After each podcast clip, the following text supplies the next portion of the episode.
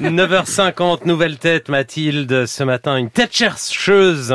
L'espoir européen de l'intelligence artificielle, Arthur Mensch, est dans notre studio. Portrait sonore. S'il était un tube, lui, ce serait ce fleuron d'électro-française. Comme les Daft Punk en 2000, il incarna son tour la fameuse French Touch, version beaucoup plus tech que techno. S'il était un chant, ce serait celui des machines. Famille de scientifiques, il baigne dans la programmation informatique et les calculs depuis qu'il est né en 1992. Je crois que dans le processus de la découverte, il y a beaucoup de levée d'inhibition et de mise en rapport de deux ou trois euh, faisceaux d'idées qui autrefois étaient restés séparés. Pour faire avancer les mathématiques, il est nécessaire d'être mentalement très audacieux et par conséquent mentalement très jeune. Jeunesse, audace, pensée décloisonnée, cette définition de la recherche en mathématiques lui sied parfaitement. Elle est signée Laurent Schwartz, premier des nombreux Français récompensés par la médaille Fields, le prix Nobel de mathématiques. L'anneau doit être détruit.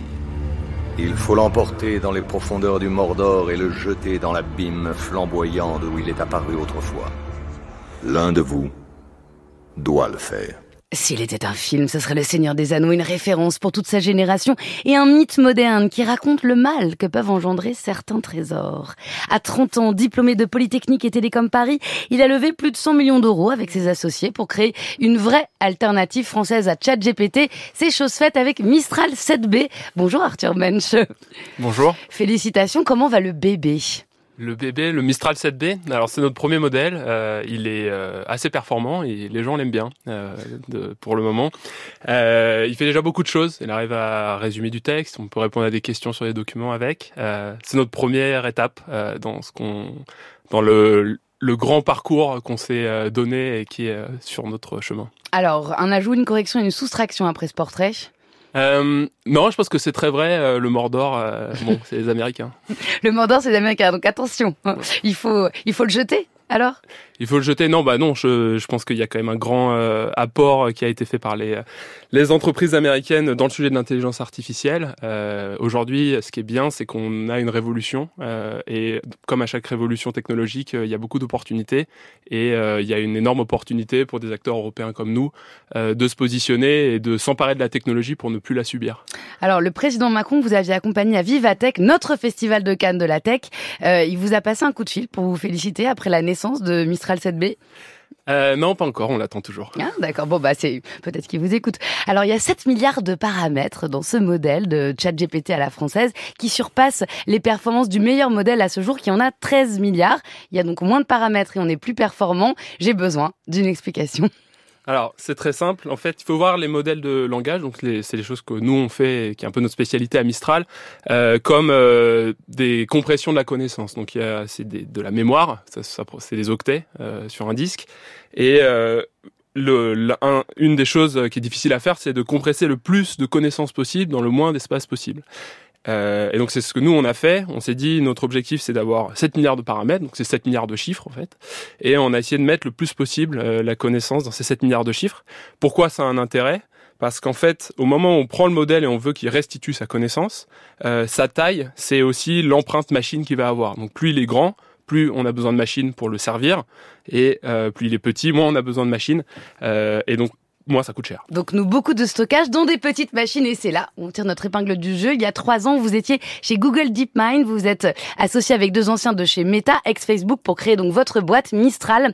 L'idée, c'est donc de ne pas dépendre technologiquement des sociétés américaines. Mais qu'est-ce qui nous arriverait sinon, si on fait pas ça? Euh, si on fait pas ça, je pense qu'il y a un sujet de dépendance culturelle assez forte. Euh, je pense qu'une chose intéressante à faire, par exemple, c'est de demander à ChatGPT qui a inventé l'aviation. Euh, ChatGPT va répondre les frères Wright. Euh, les frères Wright, c'est ce que les Américains répondent quand on demande qui a inventé l'aviation, mais si vous demandez à un Français, il va plutôt dire Clément Adair. Euh, donc voilà, c'est dans ce contexte-là que le fait d'avoir la main sur la technologie et de la concevoir soi-même, c'est aussi une manière de d'imposer ses biais ses orientations culturelles. Il y a une histoire de style éditorial qui est aujourd'hui imposé par les euh, modèles en boîte noire américaine et que nous, on cherche à libérer en fournissant des modèles en boîte blanche. Vous, parlez de modèle en boîte blanche, modèle en boîte noire, avec cette idée aussi que c'est un modèle ouvert, boîte blanche, parce que c'est en open source. Est-ce que vous pouvez nous expliquer en quoi ça change tout? Alors ça change tout parce que nous, les modèles qu'on fait, on, on, on, les met à disposition du public et ils peuvent s'en emparer et ils peuvent ensuite faire les modifications nécessaires, les subtiles modifications qui permettent d'injecter un style éditorial ou euh, un, un, certain type de tâche que euh, la que le développeur d'application cherche à résoudre. Euh, ce qui est euh, pas possible avec des, des, boîtes noires. Qui sont qui sont verrouillées et donc il y a aussi euh, une sorte voilà d'esprit un peu un peu euh, qui fait peur avec OpenAI, avec des déclarations attention l'intelligence artificielle va va va amener le monde à sa perte, mais en même temps on vous donne pas accès aux modèles pour pour les comprendre. Alors on parle effectivement beaucoup des risques de l'intelligence artificielle. Je pense qu'il est important de revenir plutôt avant de parler des risques, on peut en reparler sur les sur les bénéfices que ça peut apporter. Ça peut apporter. C'est une révolution qui va améliorer l'éducation, qui va améliorer la recherche scientifique aussi. Euh, donc c'est important à garder en tête. En matière de risque, euh, euh, le discours aujourd'hui est un petit peu hystérisé, en particulier sur les risques existentiels. Euh, nous, on pense que c'est euh, en fait pas une réalité. On pense que c'est plutôt un territoire d'opportunité et de, de, progrès qu'un territoire de risque. et on pense que le débat aujourd'hui n'est pas vraiment de bonne foi sur ces questions-là. Ah, il y a aussi en même, en même temps une question qui est celle de la France dans ce combat-là, ou cette bataille de l'intelligence artificielle. Est-ce que, alors qu'on était considérés comme des cancres en mathématiques dans tous les classements de l'Union européenne pour le niveau des, des maths au collège, est-ce qu'on a une chance? Dans cette bataille Alors, euh, je pense que l'éducation française a quand même comme, euh, euh, avantage et, force de former des très bons mathématiciens, des très bons informaticiens. C'est un atout dans ce qu'on fait parce que il faut être très rigoureux pour entraîner des modèles correctement. On entraîne le modèle, on regarde si ça s'est bien passé, on fait les modifications. C'est de la science expérimentale avec des ordinateurs et c'est là-dedans où on est très fort. C'est regrettable aujourd'hui qu'en France on fasse moins de mathématiques qu'avant. Euh, je pense qu'à fur et à mesure que la révolution de l'intelligence artificielle se euh, déroule, euh, il faut monter en compétence sur ces sujets-là et euh, ce dans, dans, pour, pour tous les pour tous les étudiants.